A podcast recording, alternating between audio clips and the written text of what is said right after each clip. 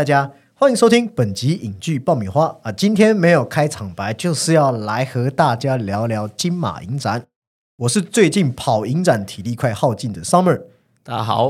我是在影展期间一天变成三十六小时的鸡哥。哇，这鸡哥确实是，确实是比我有资格说这句话，因为鸡哥的工作经常是接凌晨的，对，一整天都没有睡觉。我们还有那种这次在金马影展里，在早上我记得在十点多的片，然后一路一路看到大概晚上九点十点，那鸡哥就骑车回家之后，他要继续工作。没错，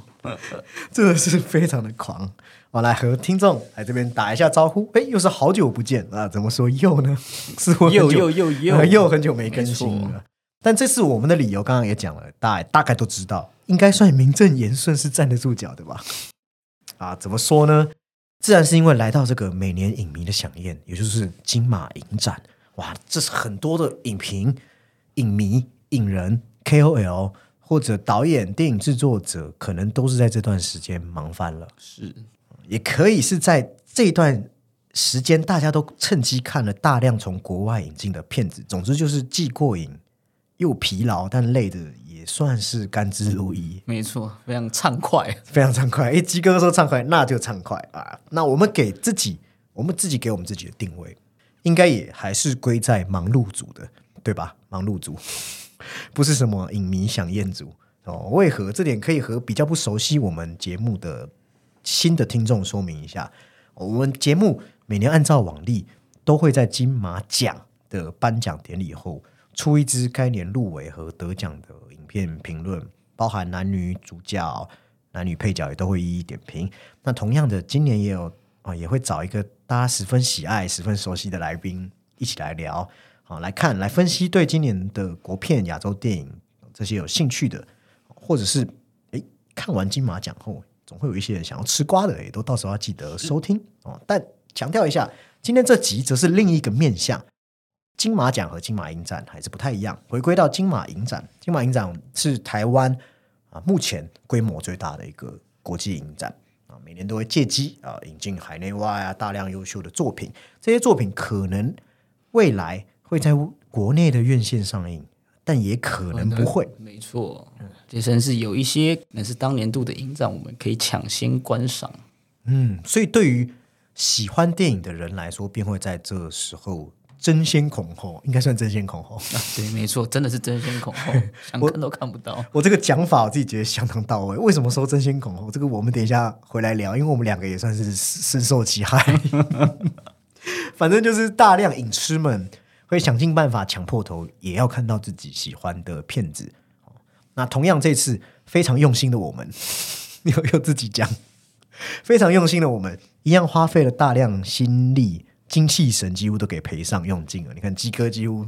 啊，一天都三十六小时都用上。啊我们大致上也看了快三十支的作品，我要注意这三十支的作品还没加上金马奖的大概十五、十八支上下的入围影片哦。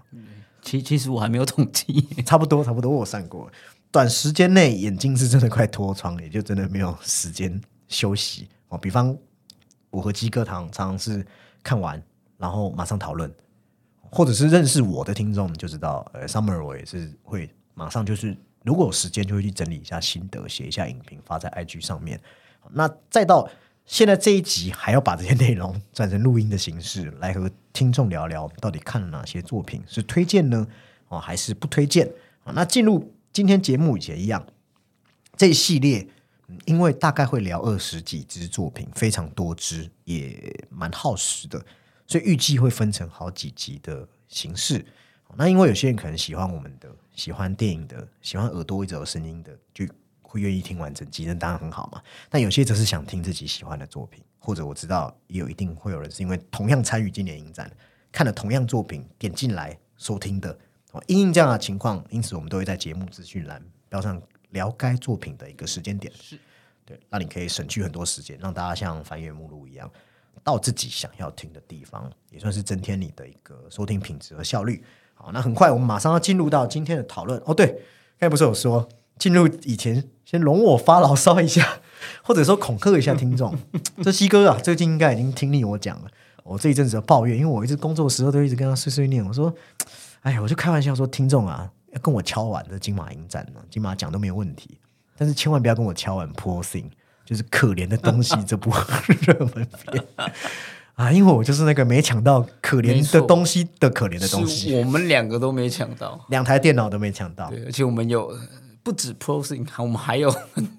几只是 miss 掉的，就有引人出席的对。手吧，像北野武的手，我们已经在五十九分疯狂的重刷了，那一一到这个时间点一进去就没了。还火上锅也是，而且是真的很扯哦。我们就是系统开麦，几乎就鸡哥刚才讲的，准时点进去，然后电脑就当掉，然后就没有然后了。重新整理以后，就看到已售完。然后就是我们两个手忙脚乱看还有哪一场，我就觉得这几乎可以比这最近那个大巨蛋抢票的的那个速率太夸张，整个傻眼，真的很绝望。所以因应这样的状况，我打算明年要换那个你知道网络光纤最快方案，走进去电信门市，直接问说你们那个最超速的、最厉害，给我装上去，是多找几个朋友，真的 想办法。真的是气死人了。然后你又看到一堆人买了，又在社团卖或试出。你知道，如果你说你是真的因为临时有事看不了要卖，我觉得情有可原。但如果你是把票囤起来，哦，那就真的很过分了。当时我就有看到一组，原则上啊，他在那个试出票的社团，哦，理论上只要他是正常人，就是他不是那种会会毁约的，我应该是可以跟他买到两张票，因为我蛮早看到的。哦，但我这个人其实也是蛮硬的，我就铁心想说算了，我就和鸡哥说完了，我就不想要了。其实我在社团也没有想要买票的打算，我只我只是看看大家买票的理由而已。对对对，因为那社团会有人贴一些很好笑的事情，什么迎战发生，有人在里面打架之类的。说现在社会到底怎么了？啊，那我们就等明年二月《Poor Thing》上映的时候，我们再去那最大的，你知道台城厅 买最好的位置来看。哦，不要不要让自己活得那么委屈。委屈自己了。而且我真的没在骗哦，大家让我情勒一下，我真的本来都准备好有格兰西莫的资料，我未必是超喜欢这个导演，但我有很有自信一点，是他的作品我全都看过了，而且做过专题的整理，只是一直没有发文发出来。所以如果有期待的听众想要先听我们聊有格兰西莫，我可以考虑提前一下。但记得要敲碗尤格兰西莫，不是敲碗可怜的东西，否则你会感受到一个可怜的东西身上的满满的怨气。怨 好，不开玩笑，准备进入今天的节目哦。首先，我想先聊的，就先从我喜欢的导演开始聊起，就是哦佩佐导演的《野火蔓延时》。那这支影片也是今年柏林影展的评审团大奖的得主，也算是这次影展开卖以前我最想看的前五名 Five。嗯，那佩佐导演他一直都是比较艺术奇幻，可以无缝融入进现实议题的一个类型。那我相信绝多数人对他的认识都是他的那部《水样的女对人》，，嗯，同时也是他拍的《元素精灵三部曲》的首作。那他那是元素三部曲，就什么地水火风，就是要凑那个元素，其实还蛮可爱，蛮有趣的。那其实我们今年本来是有计划要和大家来聊《水样的女人》，只是因为都彼此都太忙了，哦，那就暂且搁置。那至于为什么我们会想聊，因为我们觉得佩佐拍的爱情，一来蛮脱俗的，比方他拍《水样的女人》，他那个故事灵感是来自一个奥地利作家的小说叫温蒂尼。那很多人不是都听过温蒂尼，就是一个水水之女神。那因为遭到男人的背叛，所以决定在婚礼之夜杀死男人，用悲伤的泪水结束男人的生命。那从此就潜入水底，不再登岸。但佩佐片中的温蒂尼却是很巧妙的，其实在现实上与德国有一定程度的互补。对，包括他人物的设置，对于整个柏林，他的这个一个地理的文化历史，我觉得他结合的很好。对，只是他有带入一些跟他的一些个意象或是隐喻的。对，很有趣。他的温蒂尼是个历史学家，就像鸡哥刚才讲，他还在柏林提供一个城市导览服务，也正巧会经历一场背叛与分手。而且，如果去根据神话诅咒，他可能就得要去复仇，然后杀死男方。但里面的温蒂尼他是要反叛这个诅咒，他不想让历史重演，也不想离开柏林，他，因为他还是一个想要爱的女人。也是在这样的情况下，我们慢慢的被他这样的神话改写给带入，你会慢慢沉浸在属于配佐的叙事里头。他有对于他这个东西做一个改写嘛？嗯，对所谓的复仇，对，然后看他如何将元素精灵，诶，这类巧思的爱情故事，在这个爱情故事中落地下来。哦，于是你可能会看到，诶，比方柏林的建筑的模型就流转在真实街巷内的回忆，去产生一些叠影，还有他会刻意营造一些桥段，以及最唯美的我们说的，它里面在讲的爱的一种注定悲剧，你何苦给我美丽的一个错拍的感觉。哦，包含里面有很多爱人消失又重现，想爱又爱不得的命运的捉弄，还有再看到跟城市命运的然后整。部片对他的那个意象都给的非常的，你知道，就是冷意啊，会压抑。嗯有很多巧妙的隐喻在里面。哦，换言之，导演佩佐导演有自己很独有的 style。你去注意，例如佩佐拍现代城市，哦，里头都会有一种一股古典呼吸，有没有？那影片的肌理、影片的光泽，也都会有一种美流泻出来。我会说，这可能就是它最大的一个特色，就是你可以感受到它是在一个现实神话交界，对，达到一个唯唯美又不违和。他的东西很呃现实主义，但是又非常的象征。我在想，他会选元素是不是因为他想要召唤出来的感觉？就以那前一部影片是水，想要在这样的元素中去荡漾出一种，它是超乎理性，但是又不纯然是完全感性的一种，算余波。哦，那还有一点值得一提的是，配左镜头的人其实永远都是他的状态是先于语言和行动，他都是在尽力捕捉一种状态、情绪的角力，哦包含这次野火蔓延时也是，就你可以从人物的一些细微变化去体现出来。那综合下来，它就会让，比方像水样的女人这样的片很丰盈啊，却几乎没有任何你会觉得很坠笔的地方。所以你不难发现，他是一个掌控力、技术很深厚的导演，才可以凝练出这样的故事，而且还捧红了宝拉贝尔，成为当年的一个柏林影后。那这一次，哎，元素来到了火，哇，那风格好像没有那么轻盈了，是跳脱之前的魔幻风格，走的是比较极简主义的形式呈现。相对有一点生活，甚至是说这个火的元素，你好像对于角色之间的流转会比较，诶，它比较没有那么直白的好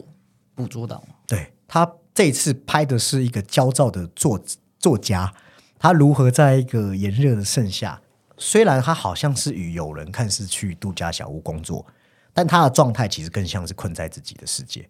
困在屋子角落的抑郁。哦，那再到后来他偶遇了，诶，这一次同样是由宝拉贝尔饰演的女主角，你不觉得宝拉贝尔在过了几年后看起来又更有一种成熟女人的魅力？当年可能会觉得哇，这很仙气十足，就是一个你知道都市的这个呃，你知道很知性的女性，对对对现在则是一个对，而是在这种可能一个海滨小镇非常轻松写意的一嗯个学者。那这男主角看到也像我们说的，哇，这个美人。其实男主角那时候整个人也是内心世界都天翻地覆。他一直都是这个女主的那个状态，就是好像很无所谓，但是他的内心一直都是天翻地你说小鹿乱撞，对，不只是因为就是看到他，还有他的一些各种的状态，对于外面、对于朋友、对于写作、对于事业等等的。嗯，然后他们几个人之间在那小屋的情感角力，你不知不知道几个有没有这样感觉？我自己觉得蛮有。去年看那部《女孩与蜘蛛》，也是多人情欲，不同出发点，不同目的，然后在一个狭小空间内很幽微的张扯。那这样的互动，我就觉得哇，还蛮好看的。哦，啊，虽然导演他没有打算要交代的很明白他们的感情是怎么来的，他比较像是辐射出去，你难以搞清楚它的形状。但就影片的感觉来说，我觉得导演是真的很精准捕捉一个饱含窥视、嫉妒还有内敛的一种因为你说他比较呃，我觉得他也是刻意在回避那个发展的过程。嗯尤其里头大概主要的就是说三男一女，那本来可能是一男一女有感情关系，到后来变男男。男对，那落单的那个男的，就是那个我们刚才讲作家主角，就转而喜欢女主角。那可能女主角跟他之间有一点点的暧昧，那里面都没有说的很清楚，因为这部电影就不是用说的，佩佐导演很少是用说的，而是在什么？我觉得比较在眼神，特别在他们每一次的错身或交谈，你就会觉得有一种不寻常的气息和欲望在夹缝里面流动，所以也是这样的过这样的氛围，我就看得很过瘾。诶我这时候离席，不知道鸡哥有没有听到？因为那一次鸡就看完电影离席的时候，嗯呃，鸡哥坐我旁边，那不知道鸡哥有没有听到？就有一个听，就有一个观众说好对，他说好好看好看，好看的，对，没错，好像是坐在我们后面，因为他真的就是在这隐隐肆意情绪里面，就是有暗潮涌动，你会觉得那个暗潮张力，，我们会觉得看完啊，一时之间觉得好好看，但是你要有你要却需要一点时间让它重整一下。他的每一场戏刚说的那个眼神，或是他们讲话的那个感觉，你都觉得这个是一般的对话，或者说这个时候他们是带着一点情绪在在跟对方交谈或是交换。对，我觉得如果去重看，然后很很多对东西它是可看玩味的对，他的那个对话，每一场戏它都有不一样的东西在流动着。它成就的很像是我们说的一幅，可能就是现代人情感的一种群像，也也有这种感觉。好，那当然，佩佐的电影从来都不是只是讲情感，特别在我看完出戏院，其实我有一个转变，就是我刚开始出戏院，我跟那个观众比较不一样。我一开始是给比较差评，最主要原因是因为我一开始觉得说，过去就像我们刚才帮他吹的那些彩虹屁，就觉得过去他的几部作品隐喻是堆叠的比较精巧，但看完《野火蔓延》时，我一开始是觉得，哎，感觉佩佐只是借用了元素的一个表层意义而已。若与水水样的女女人去比较来看，其实叙事放的比较弱，就是表意比较没有那么强。对，然后隐喻的叠加也好像少了一点与故事剧情相关联的一种哇，很精妙的那样的呼应。到后来，哎，我想到了里头男主角他是什么？小说家、创作者，虽然不是导演，但基本上是与佩佐本人一样，都是一个经常要把自己关进自己世界的一种工作。而且他还有另外一个伙伴是摄影师，嗯，嗯嗯，这两个叠起来，其实就相当于就是导演的工作还有两种对工作处理方式的不同的态度。或者是他们对于这个他们所做事情的意义的解读是不一样的。没错啊，那电影中这位男主角，其实这也不算暴雷，就是片名之所以叫《野火蔓延时》，是因为里头他对周遭环境的一种视若无睹。毕竟他们在的地方，哎，就有点类似美国西部那样，就是它当然在欧洲啦，但是就是欧洲比较干热的地方，都会有那样的森森林林大大火对对，这很可怕，因为我有家人是住在那个圣地亚哥，也是美国西部，就就真的就是有那个警报的时候，你要小心。就就为了自己生命，你可能还是要搬迁比较 比较安 安全，因为它是会蔓延的，就很容易让那数英里范围就都直接破坏殆尽。好那刚刚我有说嘛，男主角他是关在自己的精神世界哦，自怨、自艾、自怜哦，连朋友是同志他都无法察觉，连女主角的职业身份他都没办法猜测，还有上司生病他也感知不出来，就很挫，因为就只关心自己的写作，就是甚至是他的写作，你说困住好了，他也没有一个自发性的动力，他只能就聊一个慰藉，就是丢那颗球。就只是一直落陷落在自己的文学作品之中，哦，乃至于他很扯，连大火都要来了，他可能还在懵。那这就是我后来才体会这部片要讲的，导演要讲的会不会就是身为创作者的一种自我指涉，包含这火也可以等于创作者的烦闷苦燥，其实正如同火在内心横流烧灼，因而忽略了周遭。还有我们知道的欧洲社会其实是在动荡嘛，局势不断变化啊，。是，这最近就有非常多的冲突嘛。没错，那那导演是不是在问说，我身为创作者，我该把自己放在怎样的位置？哦，因为这在欧洲是电影里面是很常见的问题，包含你电影的政治性立场，摆放对鲜明与否，这可能也是佩佐在自问，那也可能是在问观众哦，甚至说它里面有一段不是男主角在念自己那本不如意的小说，什么冰淇淋我忘了 啊，不不重要，我们啊，什么什么俱乐什么三明治俱乐部，俱乐部三明治，我记得是这样。你看这么不重要的作品，啊，那为什么那作品不好？因为里面充满了一堆自溺堆叠的文字，完全没有生活波澜中能够吞吐出的人生况味。对，就像他那样子，他只他的他对于外界的接触只借有一种窥视而已。所以，作为一个创作者，到底要不要去呼应周遭环境和政治的问题，这就是导演可能在思考的问题。哦，这里面包含那那边他的编辑和女主角批评他的作品，都可以看作是佩佐自己对自己作品的一种很深邃的思考。哦，那当然，最后影片还是回到一种他独有的浪漫，就是说一把火它可以烧尽整片森林，就像爱玉的火苗可以乱窜一样。那这样的爱，哦，可能里面有一对是烧不灭，的是，我们会觉得说啊，好像爱侣的灵魂是永远烧不灭的。但有些爱火是不是也只是一种瞬间的美丽，还是说它是可以一世缠绵？我觉得这答案是交给每个人来回答。对，因为它其实放了，就是那两组其实也是一种对照。对照组，嗯，所以在你有答案之前，其实每个人都还是只能自顾自的燃烧啊。那记得大火烧过来的时候，要记得要逃亡，对，不是会来不及。先会先报警。对，好，那再来呢？介绍这部，哎，叫做《开展在即》，我蛮推荐给私下可能也是创作者，也是文艺工作者，也是画家，也是画师的影迷朋友啊。那这个导演哦，也是我很喜欢的一部冷门作品的导演。没记错，台湾翻译是叫《深夜里的美食配方》，还是美味配方？因为我都是记他那个 First Call。对，First Call 的导演凯利雷查特。先讲一下凯利雷查特啊，嗯，他的电影哦，一直都有非常有日常基调的感觉，或者是我们会说的极简主义的电影。甚至你你可以觉得他的一些这个这个电影的这个时长或是风格，它跟现实时间的时间的流动是一比一的感觉。啊，有时候会有一比一的这样，就是很这个步调会让你觉得非常的慢。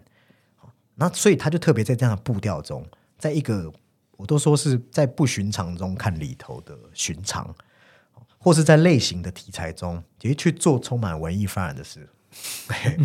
啊，也可以说他对抽象概念和日常生活中那种无形事物都很感兴趣。这一种琐碎的东西堆叠起来，看似好像要有什么你知道精彩，但其实又没有。但是我们看的又又津津有味。对，但很有趣的是，他的电影制作又通常是基于物质世界 啊，是不是唯心还唯物的？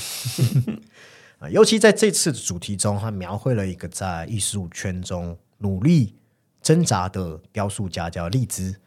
他为了生计，哎，其实过得不怎么轻松。他还要在妈妈也在的学校兼差啊，付房租啊，房东则是自己的艺术家兼好友舅，我就住在隔壁，而且叽叽喳喳，吵死人了。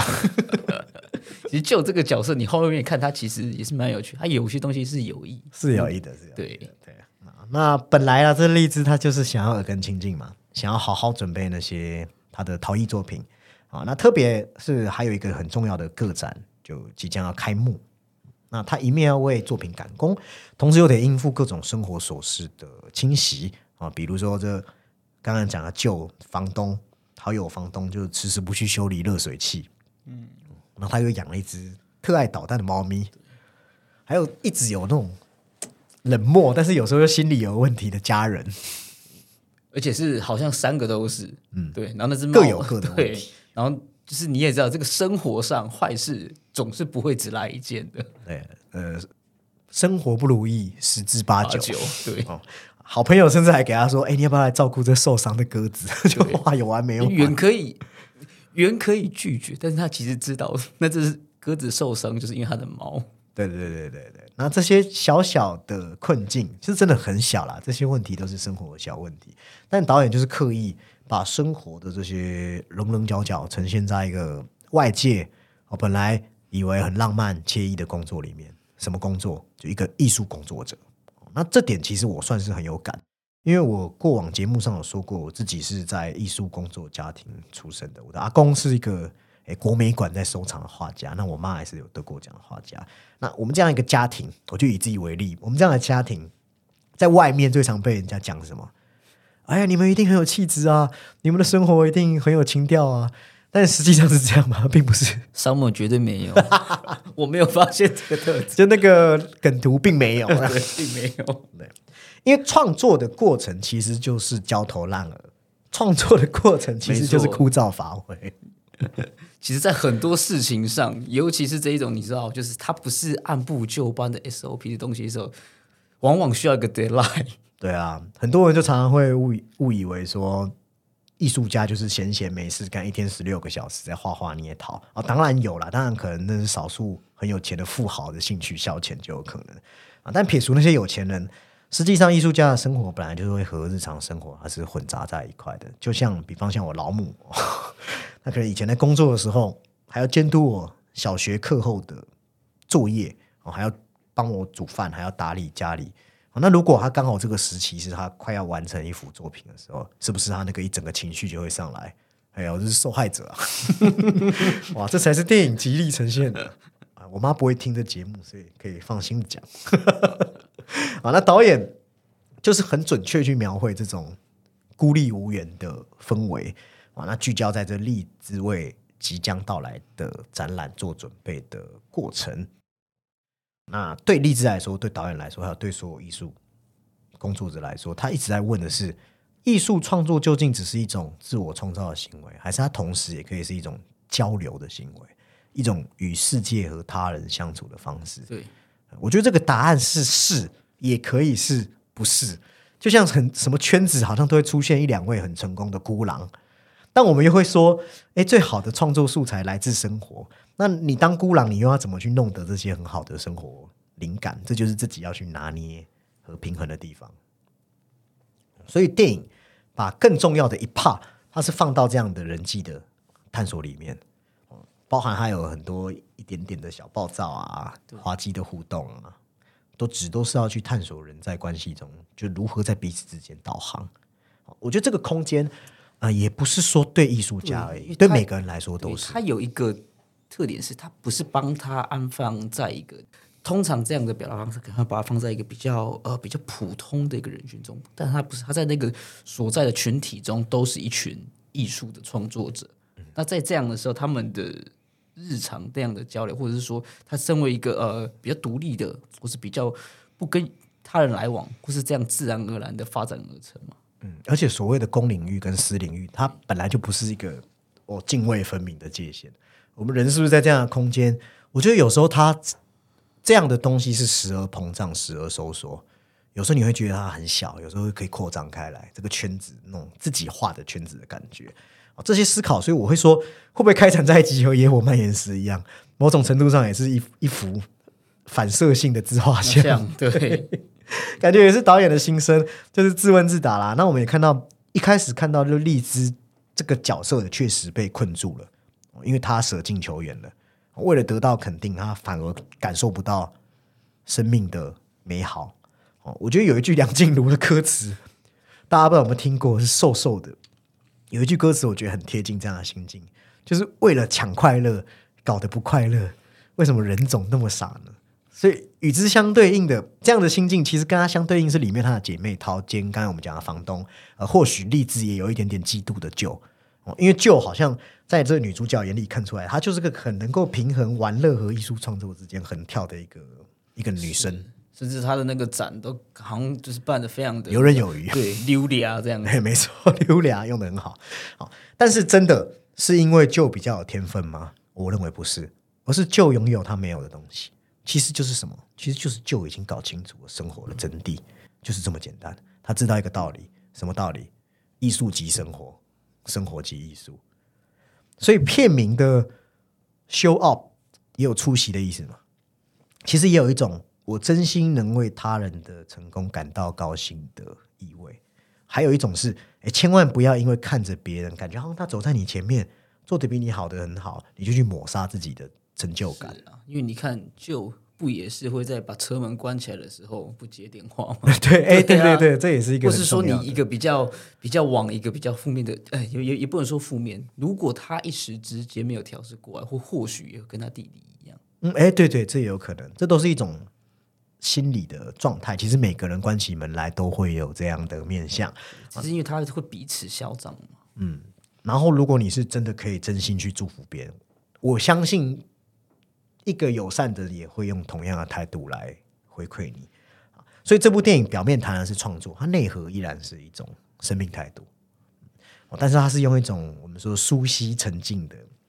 哦，整个剧本结构。它的方向啊，还有它的标点符号落下来位置，都是似有似无的一种很轻盈的感觉，因为就是跟着时间走。那配合上，我觉得它有一个很高明到不行的结局，什么结局？就是一个鸽子，没错，飞远的，那是唯一一个你可以说是戏剧化的一个处理。对，就是鸟儿飞走的时候，也象征这个美术展览一个隐含的告诉你说，这几位创作者好像要从自己的笼子中解放出来的感觉。然后离开展览，他们就沿着动物走过路径哦，在这街道上漫步。我很喜欢这个意象，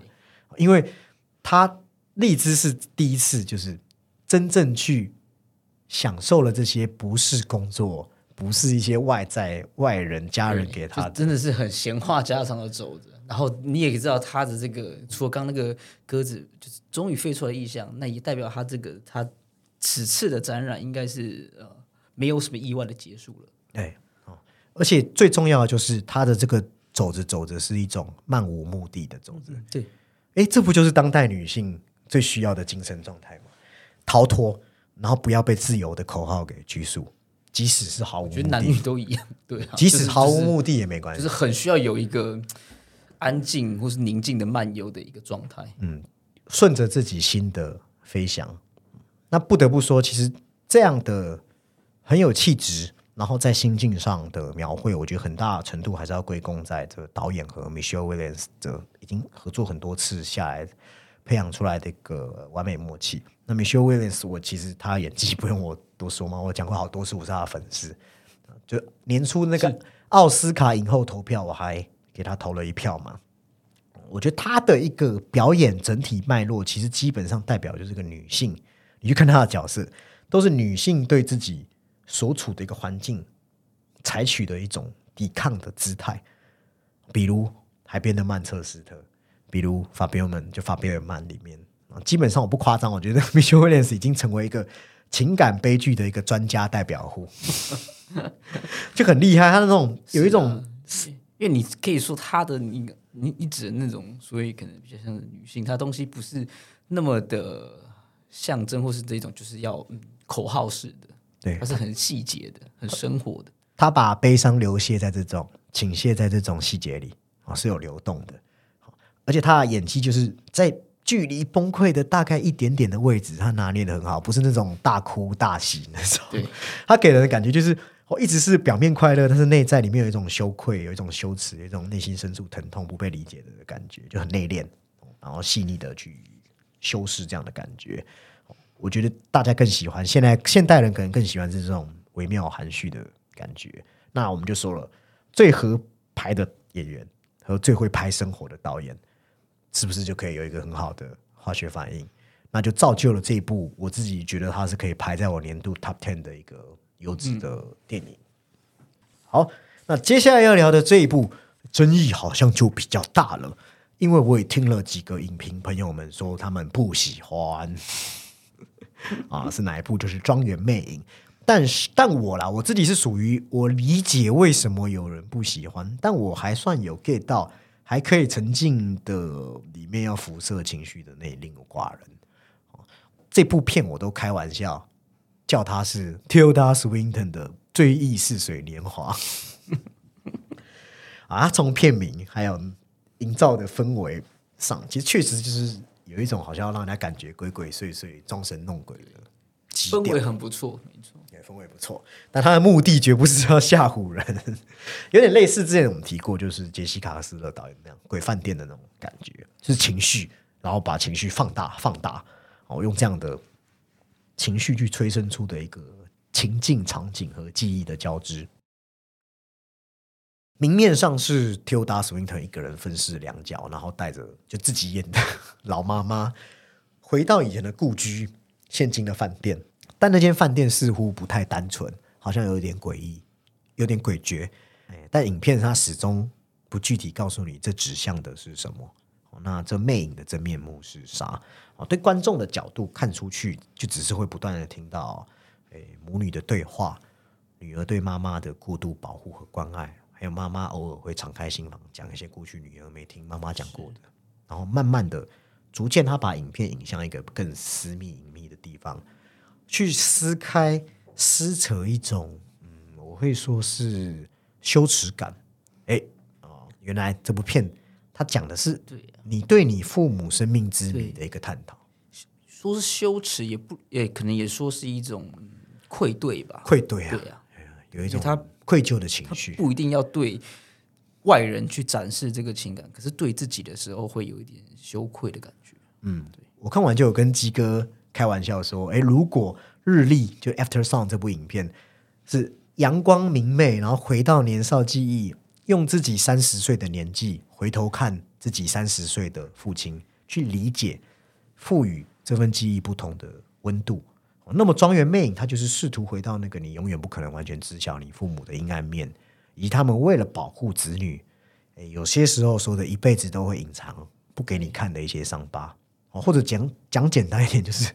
你的爸妈在你出生以前不为人知的一些存在。出生前就是他在有父母这个身份之前的的的人的模样。嗯，对女儿来说，她想拼凑起这些，哦，理所当然会觉得这些事物应该就存在在那个我妈妈住过的古典庄园里面。但实际上，我还是觉得你真正要理解父母的一个直接路径，当然是我这样讲是。从这部电影得出来的结论，只能是我们自己也成为父母，你比较有机会从内心感受他们在他们的对话中就有隐隐约约流露出呃这个解放。对，那如果我们就因为这样无法感同身受，那你是不是在你追忆的时候啊，你对母亲的眷恋，你对她的愧疚，还有一种不确定性，你就会很意识流的把这些东西化作为一种什么不安。对，对你刚刚讲不安，就是那个一开始的愧对，可是会变成你在寻找答案的途中，会有更多的不一样的情绪，可能有不安，甚至是他有一点，你知道，他会就是会有争吵嘛。对，只是电影把它很聪明的外化，然后坐落于这座回忆的古堡里面，那它就被一层很神秘的业务给缠绕。那这里面影片的那种雾，我觉得就是来阻挡他看清楚记忆用的。嗯，那同时，其实电影也在这样的情感化电影化中用了一些。表现形式呈现，比如他有一些充满暗示、引人遐思的镜头，或者是让两人的镜头是刻意的没有去接触，他就会让你好奇说：“哎，这两人什么时候会一起出现？”他们一直 在正反打的这个言语上的这个交锋，或者是说有一些可能他看到母亲的这个你说如片名魅影，有有他的一些影像鬼影的出现，很容易被勾起好奇心，就是哎。就是就是一闪而逝，他到底是真的看到，还是这是一个属于象征、想象式的？对，你想看他们同框啊？你想看镜子？哎，你想看他们有没有影子？确认他们的存在有无？哎，他偏不给你看。啊，那还有一点我觉得很厉害，就是我们刚才讲这些技法，其实又跟呼应了电影的一个潜在主题。什么潜在主题？就是母女。那母女关系之间，母女关系之间其实本来就是双重模仿。还有镜像，哎，是不是对应到刚才说的技法？你瞧，是细思极恐。那也要赞美一下，其实基本上他的脸就是电影本身的 Tilda。我们刚才前面讲的，包含情感的表达，两面摆荡，都要先有他敏感优为的一种双重表演。对，尤其是他演出，可能作为子女的我们，体会到如果失去了一个换位的。可能性会感到的愤恨和羞愧，我觉得他的有一些演出是蛮扎人心的，或对妈妈的爱和惧都是呈现在同一张的面容里面。那即使这是一部超级个人化的电影，然后他给人的感觉就是有一种好像无法行文，有一种踌躇思绪会被中断，因为你就是可能不会了解有时候这种个人性的东西。那其实也反映在片中女主角，她也是个编剧呢。她甚至连提纲都写不出来的一个困扰里面，是一种双重呼应。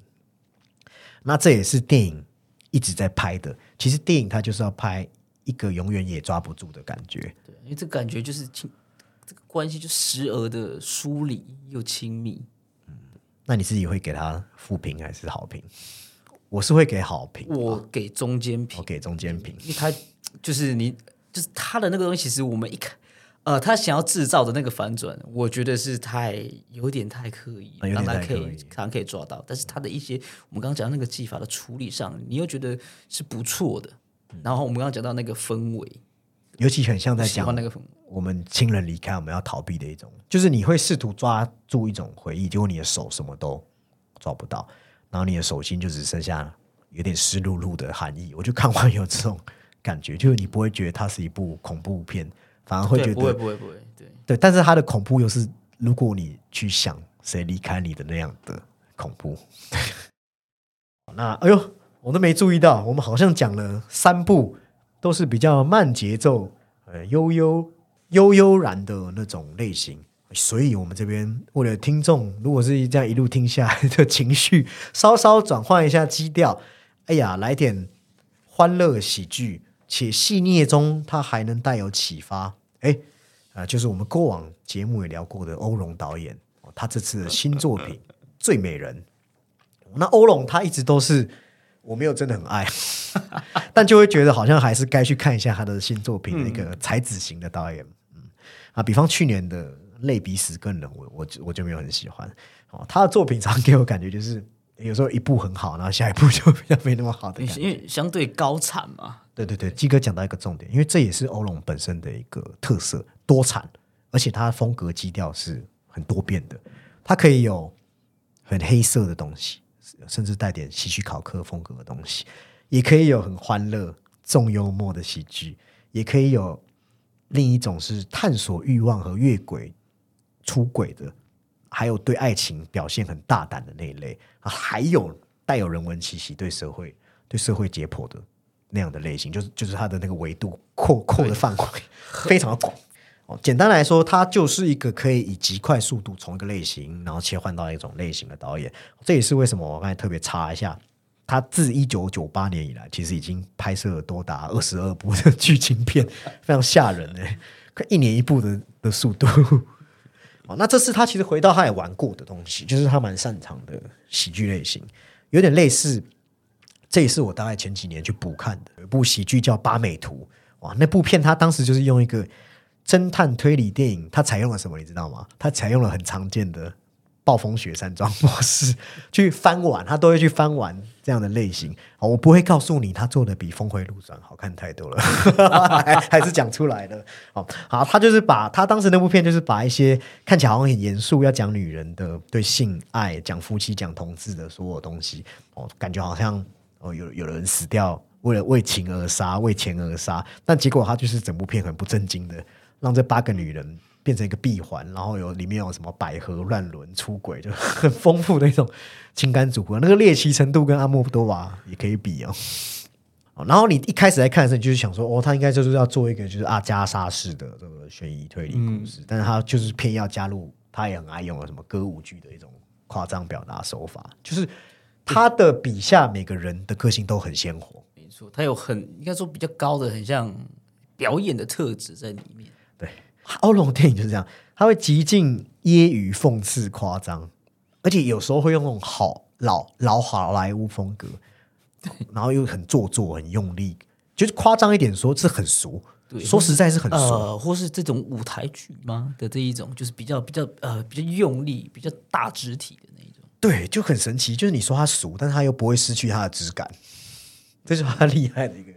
地方。因为我觉得是因为他写的那样的，呃，有点带有含沙影射的台词。对对，它有些东西是可以指射的，同时之间可以有这种那种指射，也同时间非常的有趣。它可以就是有点有点像是那种 punch line 的感觉。对，或是一些荒诞迷离的，就是很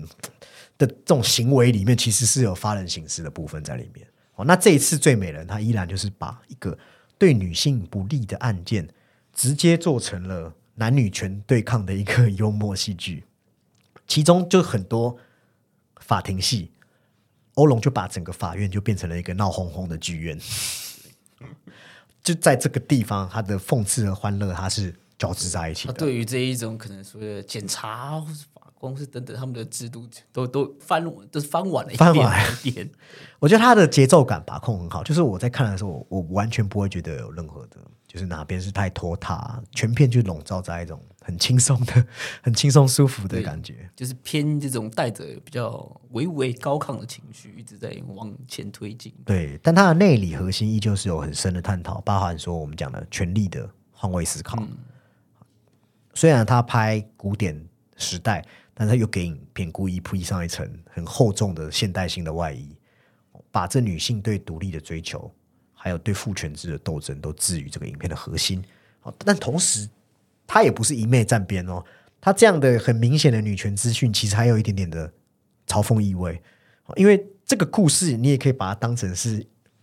以牺牲现代口号、这个相信女性为代价的一个笑话。